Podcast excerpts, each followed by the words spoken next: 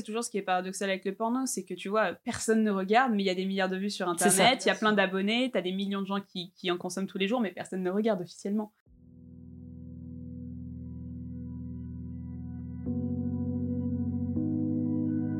Hello, c'est Manon. Pour ce 24e épisode, j'ai rencontré Jade et Mina du compte Instagram N'importe qui. Jade et Mina, ce sont des cinéphiles de l'extrême, comme elles disent. Elles partagent sur leur compte Instagram des extraits, des affiches et jouent de coquines vintage. N'importe qui, c'est aussi un podcast qui décortique la culture porn, le vintage comme le plus récent. J'ai vraiment adoré discuter avec elles de leurs projets et réflexions derrière ce compte et ce podcast, aussi drôle que sérieux, qui va vous faire découvrir ou redécouvrir le porno autrement, j'en suis sûre. On s'est même un peu éparpillé et on a pas mal parlé du Japon et des paradoxes infinis de la culture japonaise par rapport à la sexualité. Étant franco-japonaise, c'est un sujet qui m'intéresse doublement et c'était aussi pour annoncer leurs prochains épisodes de podcast, dont l'un des derniers qui est sur l'Aigao et qui vient de sortir cette semaine. Je vous laisse découvrir par vous-même dans cet épisode ou dans le leur de quoi il en ressort. Je vous partage même le générique de leur podcast pour vous donner envie. À vous de voir par quoi vous commencerez. Bonne écoute. Des câlins, Didier, des câlins. J'ai des tonnes de câlins à t'offrir. Déloque-toi. Tu retires tout, y compris le tampax. Ça manque un peu d'érotisme. Mais je ne suis pas une professionnelle, madame. Je fais ça pour développer ma personnalité. Vous savez, je les connais, les filles de votre genre. Oh, bah c'est joli ce que vous me faites voir là. Si on faisait une petite partouze Oh, moi, plus de trois, j'ai jamais essayé. Si mon chat saute à un moment, je t'autorise à faire un, un instant pour le Pas de montage. problème. Parce qu'elle va remonter, tu vas m'entendre. Non, mais je pourrais laisser, ça se trouve, ça sera intéressant. bon, allez. Alors, bah, merci euh, Mina et Jade de, de, bah, de m'accueillir ici déjà et, euh, et puis d'avoir accepté cette invitation. Du coup, euh, je vous laisse peut-être vous présenter euh, avant, euh, avant le compte N'importe Q. Qu'est-ce que, qu'est-ce que vous faites, qui vous êtes et, et qu'est-ce que c'est N'importe Q? T'en prie. Ah, c'est gentil. Donc, euh, moi, je m'appelle Jade, j'ai 26 ans et dans la vie de tous les jours, je travaille dans la production de dessins animés. J'ai fait des études de communication, de journalisme et de production audiovisuelle avant de lancer le N'importe Q début 2020 avec Mina. Moi, donc c'est Mina. Donc, euh, dans la vraie vie de tous les jours, je suis assistante de communication dans, dans une institution culturelle. Et euh, avant, euh, avant ça, j'ai fait l'inverse de Jade. J'ai commencé par des études de production en audiovisuel et ensuite en communication, enfin, en journalisme et communication. Et nous nous sommes rencontrés toutes les deux euh, lors de nos études de communication. C'est ça, en, journa- Paris. en licence pro de journalisme à Paris. 8. Paris 8, Saint-Denis. Exactement. Du coup, c'est la petite pub, ok. Et, euh, et ça fait combien de temps que vous vous connaissez euh? Ça fait 5 ans 5 ans Ça fait plus de 5 ans, je pense. Oui, je t'ai connue dans ma prime jeunesse. Voilà. J'avais 20 ans, donc euh, il me semble que c'était Ouais, 20 ans. 2015. Oui, En s'est- 2015, c'est ça. Ça? Bah, On si a fait un an de formation en journalisme. Exactement. Ensuite, euh, nos chemins se sont séparés pour euh, Des raisons euh, que, enfin, on n'avait pas. professionnels. Bah, c'est même pas ça. euh, c'est Formation. euh, C'est pas qu'on n'avait pas accroché, c'est juste qu'on avait notre vie chacune de notre côté.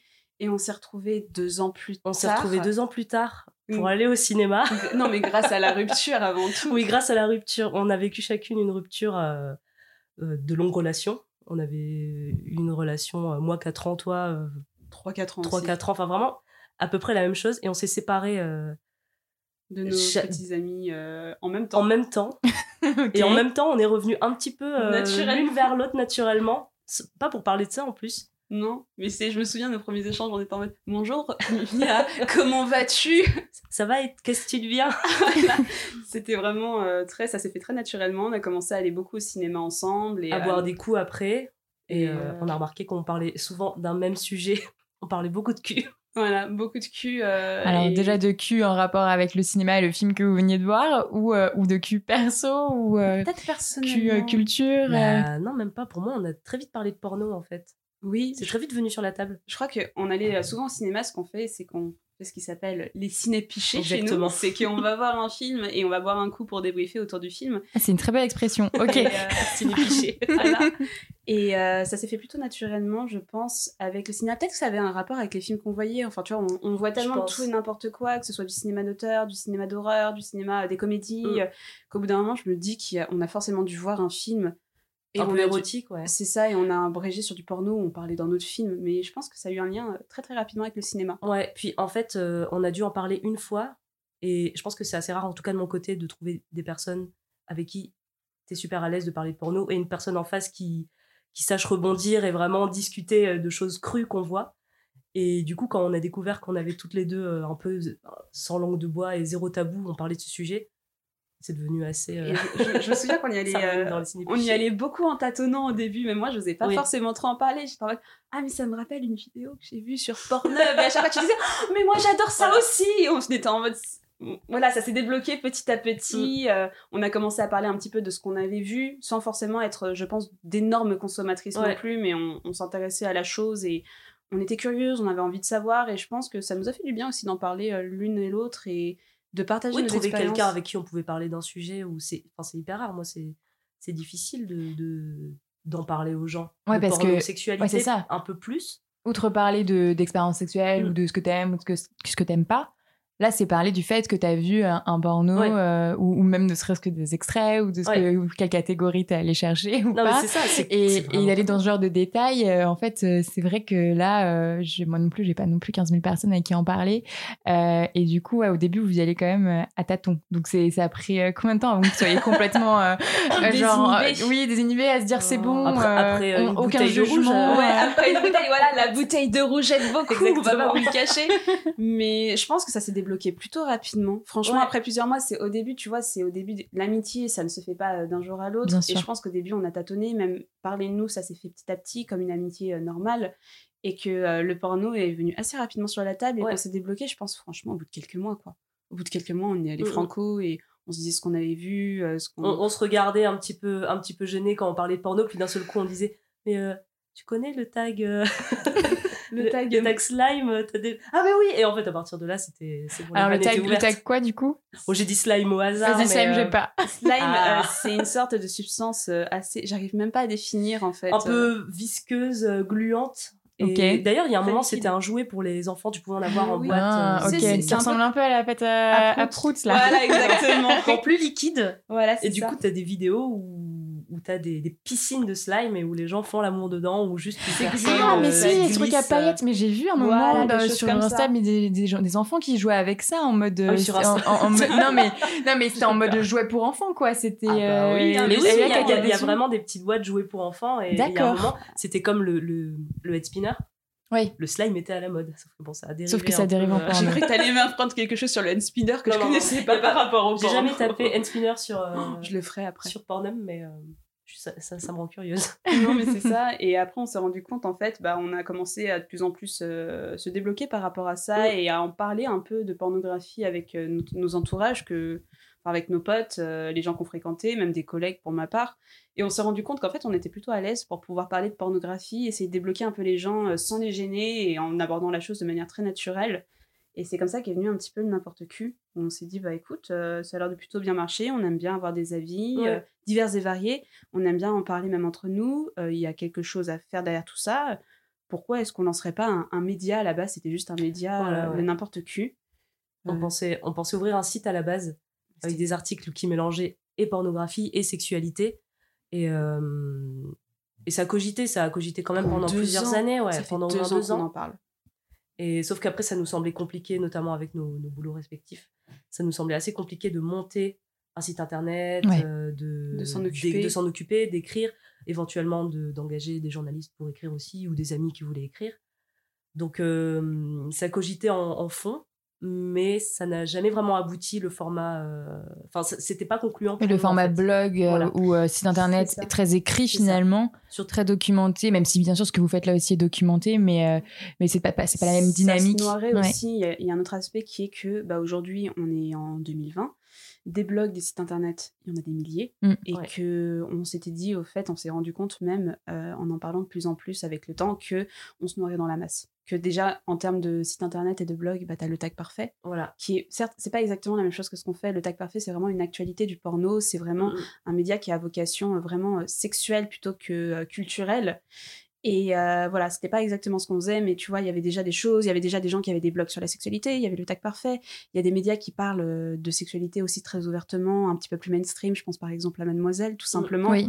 Mais voilà, on s'est dit, euh, on va très rapidement se noyer dans la masse, ça va être très compliqué en fait de sortir du lot, euh, quand bien même on a un sujet qui est qui a jamais été exploité, que ce soit en blog ou euh, en podcast ou tout ce que tu veux, mais on va très très vite se noyer dans la masse avec un simple site internet qu'on aurait du mal à tenir avec nos boulots respectifs et nos vies euh, personnelles à côté. Ok, donc du coup, l'idée du podcast est très vite venue, mais vous avez commencé par, euh, par le compte Insta. Ou alors c'était déjà, vous saviez que vous alliez faire le podcast ou comment Enfin, est-ce qu'il y a un- stratégie communication, comment ça s'est Bah, passé comme Ah, toutes c'est- les deux dans la com, finalement, je me dis qu'il y a quand même une stratégie derrière. Il y a une Ah, ça- stratégie ça- derrière. Ça, a mis du temps, hein. c'est pas sorti euh, du jour au lendemain. Ça pas sorti derrière les fragos. Le confinement a été d'une grande aide. J'imagine, Oh, ça a ouais. été un temps euh, précieux pour nous, euh, vraiment lancer tout ça comme on, comme on le souhaitait. Mm, mm, mm. En fait, le, on, on avait du coup euh, défini euh, de faire un podcast euh, quelques mois avant le confinement. Ouais, c'est ça, on s'était dit, Ça on va se lancer dedans. euh, voilà, ça nous semblait être un format où on serait plus à l'aise aussi pour, euh, pour discuter du sujet, plus libre dans notre manière de parler. Puis on voulait faire quelque chose d'un peu fun aussi.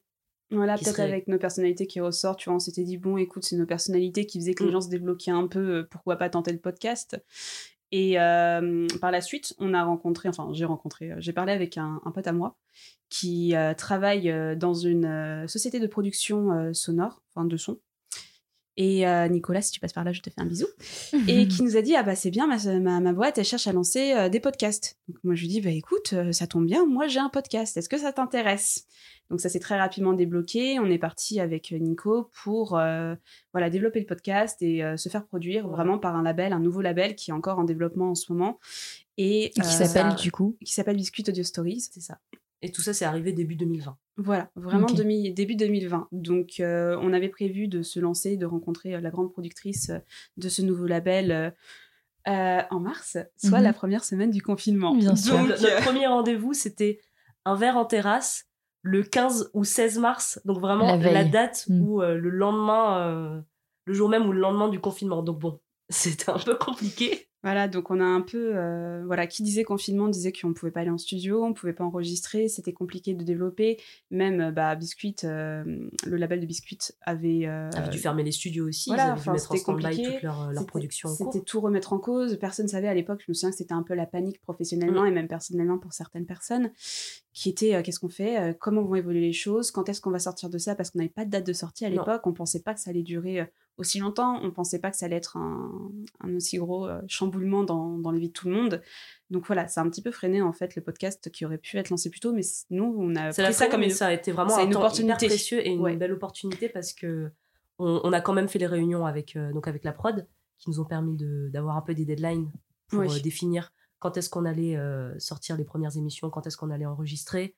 Et en attendant, on s'est dit bon bah c'est l'occasion pour nous de d'amasser du contenu et de lancer notre compte Instagram parce que en lançant le podcast, en, en tout cas en, en y réfléchissant, on s'était dit que ce serait pas mal euh, pour communiquer dessus d'avoir Instagram parce qu'aujourd'hui c'est un peu euh, un média hyper important, notamment dans la sexualité. Il y a beaucoup. C'est à double tranchant, mais justement, c'est Oui. une question après que j'avais. Ah ouais. Ah. Ouais. c'est Ouais, parfait. Et, Et, euh, euh, on s'est dit ça et on s'est dit l'Instagram, ça nous paraît être une bonne opportunité. Ça nous permettra, en fait, on avait un peu cette deadline du. On enregistre, on commence à enregistrer pendant l'été pour la rentrée, pour une diffusion à la rentrée. C'est à partir de là, septembre. On était en mars, euh, mars-avril et on s'est dit ok. Donc ça veut dire qu'on a euh, quatre mois de trou entre la période où on enregistre, on va lancer un média et euh, là maintenant tout de suite où on a le temps d'essayer de déjà s'immiscer un peu dans le milieu de la sexualité sur Mm. Instagram. On a le temps d'essayer de développer une image de marque. On a le temps d'essayer de fidéliser un public qui de- pourrait être intéressé. faire partager notre contenu et un peu notre, notre ton. Oui, Parce que notre compte Instagram, au final, c'est, pour ceux qui ne le savent pas, c'est donc euh, en trois posts, vous avez un film vintage porno, l'affiche, euh, un extrait et une citation. Et donc, c'est vraiment des films vintage. On, essaie de- on a essayé de trouver, donc pendant ces, ces mois, on a fait une sélection. Ouais. Jade, je sais plus combien de films en tout il y avait pour euh, jusque décembre. Euh, Jusqu'à décembre, je sais pas combien de films on est. Je, Je- pense qu'on est à pour une être honnête. soixantaine. Ouais, Je pense on a, qu'on a on a regardé pendant euh, mars, avril, mai. Pendant Ouais. trois mois, on a regardé plus de 60 films. Ah, le marathon, quoi. non, mais. Même au fur et à mesure, après, on regarde, on zappe quand même, on regarde pas Bien tout sûr, ouais, voilà. ouais. Puis bon, il y a des scènes de sexe. On va pas mettre ça sur Instagram, donc euh, Voilà. voilà, on a Bien des grosses sûr. parties. Mais c'est ça qui est assez intéressant longtemps. aussi dans, dans cette sélection que vous faites, c'est qu'on découvre que la pornographie, c'est. enfin, les films pornographie, c'est cul. pas non plus que du cul, justement. Et. euh, Surtout à l'époque. Voilà, dans les c'est années ça. 70, 80. Mais, mais je- ma question, c'était par exemple, est-ce que vous allez. hum, Parce qu'au début, moi, je pensais que n'importe qui serait. C'était juste. Enfin, c'était surtout euh, la pornographie vintage, rétro, et vous allez vous concentrer exclusivement sur ça, mais peut-être pas, en fait. Et non, double cible. Voilà. Eh oui. Stratégie de communication. Ça. Et non, euh, parce qu'en fait, on s'est posé la question de cet Instagram, on s'est dit, ok, on a quatre mois à gagner pour essayer de fidéliser- une audience, pour essayer de développer un contenu. Euh, Qu'est-ce qu'on fait? Instagram, c'est euh, un média qui est assez euh, paradoxal, dans le sens où c'est un média où il y a beaucoup de contenu sexuel qui se développe, mais tu n'as pas le droit de trop en montrer. Et je trouve ça très con quand je vois qu'il y a des comptes qui se font euh, strike ou bannir Voilà, totalement. parce que frigidité. euh, Voilà, alors qu'à côté, Facebook, Instagram. Mais c'est pas ça. et non, à tu côté, montres. euh, faut montrer une sorte de nudité euh, mainstream, Voilà. euh, de contre, corps Pornhub, mainstream. tu vois des euh, tétons sans souci mm. à travers le tissu et comme ça a des millions et des millions de followers, tu vas pas le strike quoi. mm, mm. Tu vois, c'est un peu paradoxal. Donc nous, en fait, on a un petit peu joué sur cet aspect-là en se disant OK, on a envie de présenter un peu la culture pornographique de manière générale et la ce qui a lancé cette culture pornographique parce que euh, avant aujourd'hui, euh, par exemple les camgirls, bah, il y avait internet, avant internet, il y avait les DVD, avant les DVD, il y avait euh, le cinéma. Mhm. Donc euh, on s'est dit OK, essayons de prendre le- la pornographie à son tout début. Donc quand on parle de pornographie vintage, on va parler de, des années 60, 70 et un petit peu début 80. Ça commence vraiment dans les années 60. En, Ouais, en gros, la pornographie telle qu'on l'imagine aujourd'hui, Ouais, avec euh, un contenu ben, visuel euh, Exactement. animé. Donc, euh, Explicite, cinéma, pas, euh, on, on revient pas au catalogue non plus ou, ou au magazine. ou voilà. C'est ça. Et en gros, ce qui nous intéresse, entre le compte Insta où on reste très vintage, très, bah, très old school au niveau du porno et très cinématographique, et euh, le podcast où on parle vraiment de la culture d'Internet, on va essayer de mélanger n'importe quoi. C'est pour ça qu'on s'appelle un peu n'importe qui. C'est que tant que ça parle de porno, ça nous convient. Mais c'est vrai que ça nous intéresse aussi d'explorer, de faire le parallèle entre cette, euh, ce cinéma d'un autre temps d'il y a 50 ans maintenant, il y a plus de 50 ans, et aujourd'hui, ce qui est devenu euh, la pornographie avec le Mm. podcast, où par exemple, dernièrement, on a évoqué OK, Flash Gordon, qui est un film vintage, mais on a évoqué le tag Stuck, qui est euh, le qui fait est hyper euh, moderne, qu'on voit Ouais. Voilà. depuis un an. Ça m'a bien fait rire quand même. Juste, est-ce que vous pouvez réexpliquer ce que c'est le stock et la manière dont vous expliquez et que vous, enfin, vous dédramatisez, vous, voilà, vous, enfin, ouais, vous faites aussi une parodie un peu de la pornographie actuelle. Je trouve ça très drôle. Ça donne envie de regarder juste pour Oui. rire en fait. en fait, le textog, c'était euh, d'ailleurs c'était notre pilote. Ouais. Et euh, on a choisi parce que ça, ça nous faisait beaucoup rire. C'est un tag qu'on voyait beaucoup, notamment sur Instagram. On voyait beaucoup de mèmes, par exemple, avec des filles coincées dans des, dans des machines à laver. Donc, ce qu'on s'est dit, c'est qu'on allait regarder plein de vidéos de, de stag sur euh, tous les tubes euh, porno, donc euh, Pornhub, euh, sur YouPorn, les internets. sur les internets. Et donc, on, on fait, euh, on fait toutes les deux un petit débrief de toutes les vidéos qu'on a vues. Et ensuite, on essaie d'aller un peu plus dans le fond. Parce que soit c'est rigolo, une vidéo où il y a une, une fille qui est coincée un peu bêtement, parce qu'il y a toujours un très mauvais jeu Et d'acteur. donc ça, le plus. hashtag stuck, c'est stuck comme coincé en anglais. Stuck comme Et coincé, c'est, euh, voilà, voilà, c'est euh, Coincé physiquement. c'est, c'est souvent donc euh, une femme qui est, euh, C'est qui est coincée dans une une femme, situation. c'est même 99% uniquement des des femmes. femmes. Et donc, au début, ça nous fait bien rire. Donc, on, on analyse un peu toutes les vidéos qu'on voit, sauf que dans le fond, et, euh, on sent qu'il y a un problème, mais c'est vraiment la pure culture de viol. Bien sûr. Et, euh, et c'est hyper sexiste. Donc, comme on dit, c'est que des femmes qui, qui sont coincées parce que euh, bêtes et qui se font dominer donc par un homme. En plus, souvent, on, on se retrouve dans un contexte où elle est coincée chez elle, donc c'est souvent un homme de la famille.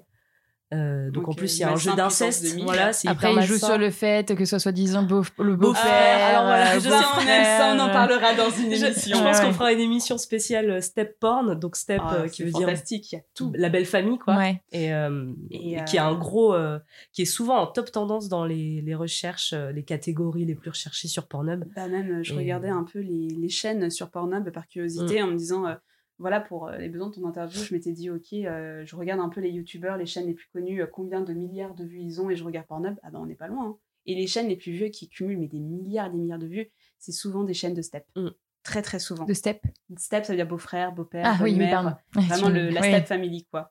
Et euh, c'est vrai que tu vois, on est parti sur ce tag-là, on a exploré le film Flash Gordon qui est un film vintage, une parodie de Flash, de Flash Gordon, pardon, j'ai du mal. Et on a fait dernièrement. le tag coronavirus aussi. Oui, qui, ça aussi, qui est tout récent, qui est arrivé sur les plateformes euh, porno euh, bah, avec, le, avec le confinement. Qui est un peu d'actualité si jamais Voilà. vous, vous vivez dans une C'est grotte ça. depuis, euh, depuis un an. Et en fait, c'est c'est vraiment, enfin en tout cas nous, c'est le format qui nous intéresse, c'est de- d'en parler de manière un peu bon enfant, légère, parce que c'est quand même quelque chose, le porno qui est censé te divertir, te faire du bien, te faire plaisir.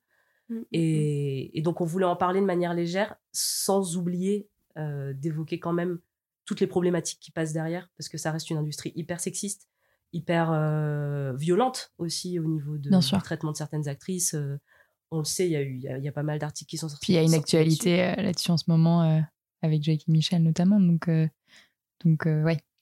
Ah non, on a J'ai vraiment pas pas, suivi. suivi. Ah ouais. Euh, ouais. Bah, Jackie et suivi. Michel, euh, alors certains producteurs là qui sont, alors je crois sont qu'ils, souvent- ils sont qu'ils- souvent non, dans mais des non, sales mais, non, non, affaires, mais je crois qu'ils viennent d'être euh, d'être inculpés justement Ah, euh, oh, pour euh, pour euh, proxénétisme et viol Ah oui, et violence. Eh, c'est étonnant, bah, il y a un livre. Alors j'ai pas toute l'histoire en tête, mais je, je voilà. Mais il y a un livre qui est sorti justement. Attends, je vais Oui, de d'Angelo. euh, Mais oui, mais il est sous mon oreiller en ce moment parce que je suis en train de le relire. Euh, c'est Lola.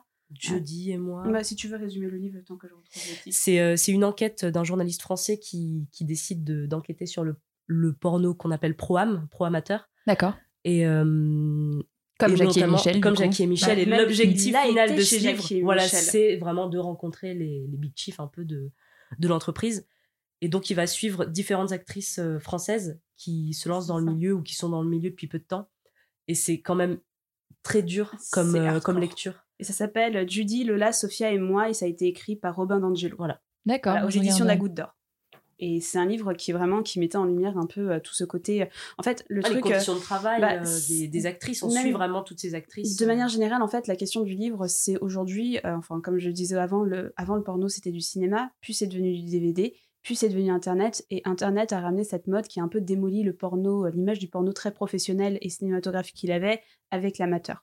Donc la question que s'est posée Robin D'Angelo, c'était qu'est-ce que le porno amateur aujourd'hui en France, sachant que par exemple Jackie et Michel, tu vois, c'est de la fabrication un peu artisanale, un peu amateur, et il a voulu rentrer un petit peu dans cet univers-là en allant dans les conventions, en rencontrant des acteurs, en rencontrant des actrices, en s'invitant sur des tournages. Je crois qu'il va même sur des scènes de gangbang, et c'est vraiment d'un glauque, mais c'est Oui, hyper quoi. glauque. C'est Ok. très glauque. Mais parce que tu penses que du coup, à l'époque du, du grand cinéma euh, pornographique, si je puis dire, euh, du coup, ses débuts, les années euh, 60-70, c'était respecté C'était Pas, respecté parce que quand même, est-ce que c'est t'étais pas quand même considéré comme fric entre guillemets euh, euh, à partir du moment où tu travailles dans cette industrie-là?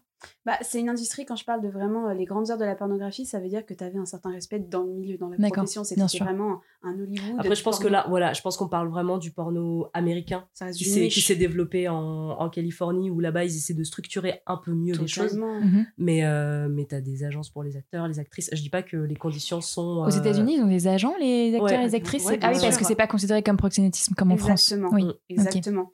Donc c'était totalement. Et euh, c'est vraiment une industrie qui, en tout cas là-bas, peut-être moins en France, mais là-bas se considérait vraiment comme un cinéma à part entière, un cinéma d'auteur. C'est pour ça qu'ils ont développé euh, un peu leur cérémonie, euh, les AVN, euh, un peu l'alternative du, Des des Oscars. Mm. Pour leurs, enfin, c'est vraiment un, un petit microcosme comme ça, un petit monde qui essaie de se développer comme des, euh, des, des, des professionnels et vraiment des presque avoir un cinéma d'auteur et indépendant.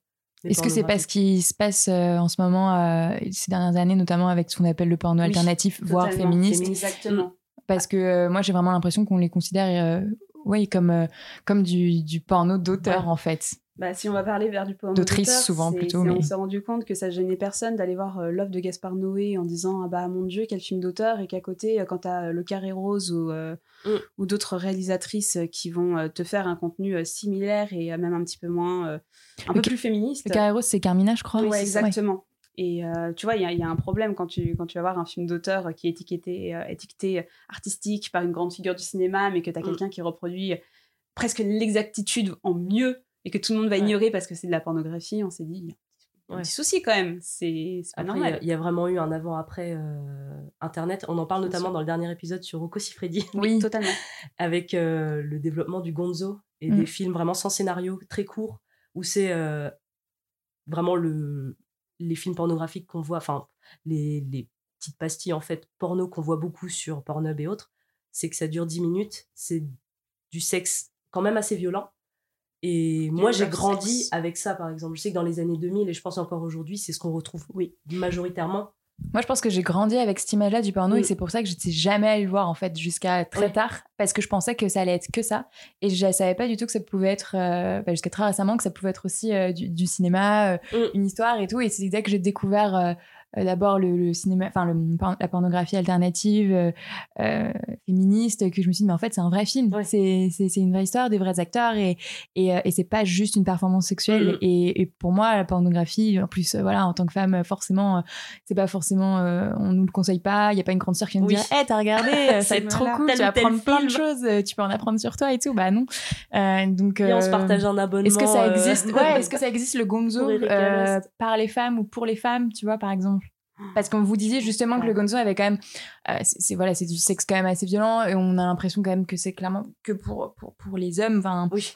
Euh, avec euh, un, un scénar assez classique euh, qui, qui est- enfin avec clairement de la sodomie euh, tout le temps ça. euh, Tire les donc, cheveux, on euh, t'écrase la tête. Enfin, voilà. La tête dans les toilettes. ouais, ah ouais, ça, ça, enfin, clairement, j'ai Ouais. pas forcément envie d'aller voir, Bah même par curiosité, euh, enfin voilà. On l'a pas vu Je d'ailleurs. crois être tombée dessus, mais des Ah années non, plus tôt, en non, fait. je regarderai Ou en tout cas, une vidéo similaire avec le même scénario. Donc, c'est, on parle, on- pour, pour décrire cette scène, c'est une scène dont on, qu'on évoque dans le dernier épisode sur Rocco, qui est culte. qui, dans qui la est culte dans sa filmographie. où il sodomise une femme qui a la tête dans les chiottes et il tire la chasse d'eau. Voilà. Donc, Ouais. c'est vraiment euh, l'image qu'on a. et- C'est vrai que c'est une image très très violent. restée du porno et c'est ce qu'on a envie un peu de, de montrer euh, d'un d'un côté avec le, le compte Insta euh, n'importe qui où on montre un cinéma euh, des années 70, 60 et 80 qui est fun, qui, Oui, qui est fun, réfléchi, en fait. qui est artistique. La plupart ça. des films qu'on voit, honnêtement, c'est 25% de cul, et 75% d'histoire, d'artistique. C'est, enfin, tu prends des, des films de science-fiction, il y a des comédies musicales. Voilà, je pense, je pense qui par sont exemple. fun. Bah oui, Ah, c'est mon film Est-ce que vous pouvez donner quelques exemples à Alice au pays des musicale merveilles. Je pense que Ah ça, bah c'est notre coup de cœur, C'est euh, notre gros coup de cœur. Ils, euh, ils ont gardé le même titre. Ouais, ouais. Donc Alice tu cherches Wonderland. porn, Alice. euh, Ah ouais, tu peux tomber sur le film sans aucun souci. Et comme c'est des films aussi, parce qu'on va peut-être préciser, c'est que comme c'est des films vintage, tu les trouves très facilement sur. Internet. Oui. Donc euh, c'est un contenu que, que tout le monde peut, peut regarder très facilement si euh, un film a plu sur notre compte. Et Alice au Pays des Merveilles, c'est fantastique. C'est franchement, c'est une vraie comédie musicale. L'actrice, elle est adorable. Les chansons sont bien. Ouais, Elles sont bien écrites. c'est vrai Vraiment, c'est. C'est fun. deux, trois scènes de sexe, mais en plus, c'est assez. C'est pas violent comme scène. euh, Ouais.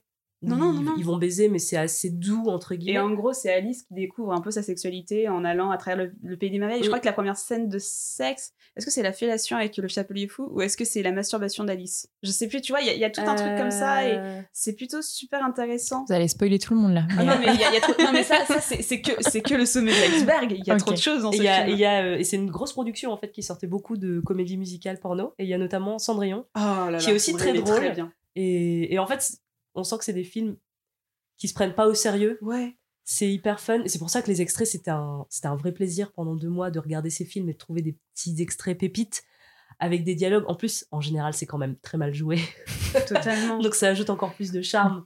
Mais après, ce qui est très intéressant, c'est que quand on parle de vintage, tu regardes 60, 70, ok, il y a du cul, ça reste quand même très artistique. Et plus tu vas vers les années 80, 90, Mm. plus tu rentres vers un porno que tu as l'habitude de voir, un peu plus euh, tourné sexuel, un Ouais. peu plus euh, tourné vers la chose, que vraiment à vocation euh, cinématographique et artistique. Je pense par exemple, allez, enfin, un petit spoil, mais l'un des prochains extraits qu'on va montrer, c'est la parodie porno de Michael Jackson Thriller. Oui. mais non. Ah si, et franchement, les chansons sont extraordinaires. T'as un faux Michael Jackson, c'est, absolument fantastique. Mais tu vas quand même vers un truc qui est un peu plus sexuel avec des scènes. Tu vois, il y a une scène de, de, choses avec le, le loup-garou euh, et tout ça. Enfin, c'est fun, mais tu vas plus vers une sexualité euh, vraiment mise en avant. Je pense également à, euh, bah, allez, autre spoiler, on va faire euh, Edouard Romain d'Argent. Édouard Romain d'Argent, Edouard- ouais. Edouard Penis Hands en, D'accord. en anglais où tu vois que, ok, certes, t'as le côté parodique, mais t'as moins l'artistique, c'est moins travaillé, t'as plus Ouais. l'aspect un peu euh, cracra porno. Mais ça reste quand même fun. Ok. C'est peut-être ce côté années, années 80, peut-être qui est trop proche de Ouais, nous, qui n'a pas ça, le même grain finalement. Ouais. euh, Même si tu trouves Ça n'a pas le charme de l'époque. Totalement. Ah, Bah il alors déménage là, oui, il y a un déménagement, c'est pour ça que je suis rentrée sans Ah, sonner. j'ai des nouveaux voisins. Et ben voilà.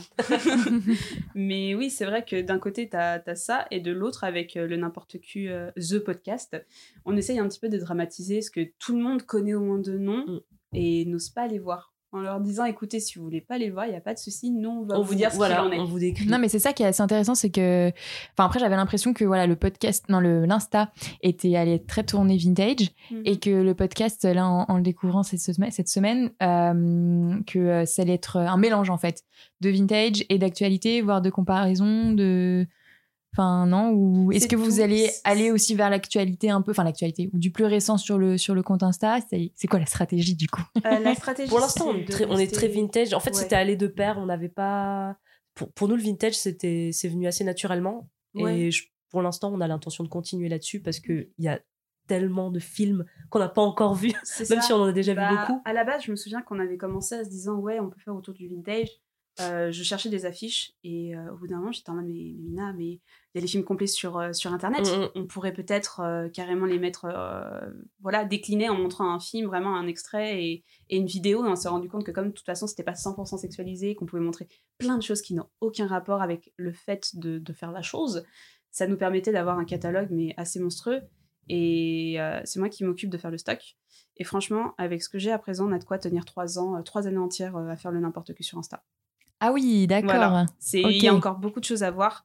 Et à côté, euh, le podcast, et j'ai perdu le fil de ma pensée également. Où est-ce qu'on quoi la En gros, était c'était un peu euh, la stratégie entre le, Ah. le vintage et le, le porno plus actuel. euh. Bah, le n'importe qui, en fait, c'est le principe, c'est qu'on va parler un peu de ce qu'on a envie de parler, et on va parler un petit peu d'actualité. Genre, on a parlé de coronavirus. Au Voilà. moment où il y avait le confinement qui revenait, c'était voilà. vraiment par un concours de circonstances. Mais on va parler vraiment de ce qu'on a envie de parler au moment. Ouais. Si on voit qu'il y a une actualité, on va sauter dessus. Force de franchement. la liberté et selon les tags qui nous intéressent, on n'hésite pas à boule- bouleverser notre, euh, notre agenda Bien sûr. des, des thèmes de l'émission pour changer. euh, Merci la couvre. on a plus de temps. Bah, D'abord, c'était merci le confinement, maintenant c'est merci Oui, le voilà. voilà, bah là ça tombe en plus. euh, Il y a là par exemple, on va on va parler, on va commencer à rentrer un petit peu dans le moment du podcast où on va commencer à faire venir des invités. Oui. Bien sûr. Parce qu'à la base on voulait essayer d'avoir un invité à chaque fois, mais au début ça a été un petit peu compliqué C'est ça, euh, puis nous, c'est la première fois qu'on fait un podcast aussi, donc on, a, on, a, on avait aussi besoin de se roder, de prendre un peu le temps de développer notre projet, de voir ce que ça donnait.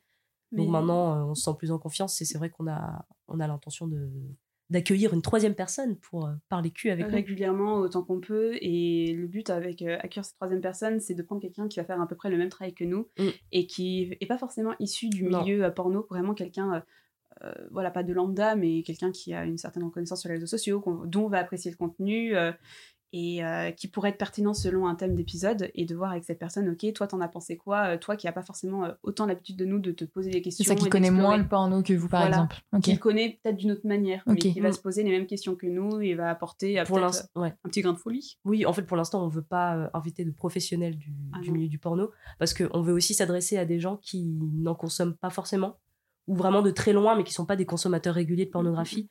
Donc, c'est important pour nous de d'en d'en parler euh, comme des. Oui, en tant que enfin, bah, spectatrice euh, comme tout le Oui, monde. voilà, quoi. c'est ça. Exactement. Sachant que nous, dans la vie de tous les jours, on n'est pas non plus des énormes consommatrices. On en parle, hein, et c'est souvent. euh, C'est par période. Ouais, c'est par période, c'est sûr. Bah, pendant le confinement, on en parlait dans notre épisode, mais pendant le Ouais. confinement, forcément. Et Mais vous. voilà. Oui, c'est- ce qui est intéressant dans le podcast, c'est que vous parlez euh, évidemment, enfin vous parlez sans gêne de vous, de ce que vous regardez et tout, et, et- et tant mieux. Et en plus, c'est normal, c'est un, peu votre but de montrer que c'est pas gênant euh, de regarder du porno et tout. Mais euh, est-ce que vous êtes posé la question jusqu'à quel point, euh, voilà, on va parler de nous parce que ça peut aussi être intime ou vous en fichez complet. Et, euh, et c'est voilà, c'est le but, voilà, libérer la parole là-dessus aussi, quoi. Alors, euh, bah, peut-être commencer par Mina, qui en réalité ne s'appelle pas Mina, mais dont nous ne révélerons pas l'identité euh. Oui, je, je garde un pseudonyme parce que parler sexualité euh, avec le nom et le visage découvert, ça peut être compliqué. Et j'ai pas envie de, pour l'instant en tout cas, avoir ce poids sur moi. Et l'avantage d'avoir un pseudo, c'est que ça me permet aussi d'en parler librement sans trop me poser de questions et craindre euh, quoi- quelque chose derrière. Donc, euh, moi, j'ai pas de problème à parler de mon expérience vis-à-vis de, vis-à-vis de ma sexualité, vis-à-vis de ce que je consomme ou pas. Je pense au contraire que ça, c'est comme ça qu'on permet aux gens en face de, de se libérer et eux aussi de se dire Ah ouais, non, j'avoue, moi aussi, j'ai regardé ça. Enfin, Mhm. donc, au contraire, moi, j'ai pas de problème à en parler. Je pense que c'est comme ça qu'on en parlera tous euh, sans, sans Et tu penses que sans pseudo, peut-être un peu plus de mal, enfin normal. Mm. Pe- Ouais, oui, je pense. En tout cas, euh, comme j'ai pris un pseudo dès le début, je me suis jamais posé cette question, mais euh, j'ai toujours su que je, je parlerai de mon expérience parce que je pense que c'est important pour, euh, Bien sûr. pour les auditeurs d'écouter aussi ce qu'on a à dire là-dessus. Mm, Ok. T'as raison. Pour ma part, je suis en total. Donc, je m'appelle vraiment Jade. C'est, j'assume ça à 100% et. Je suis une euh, flippette, moi.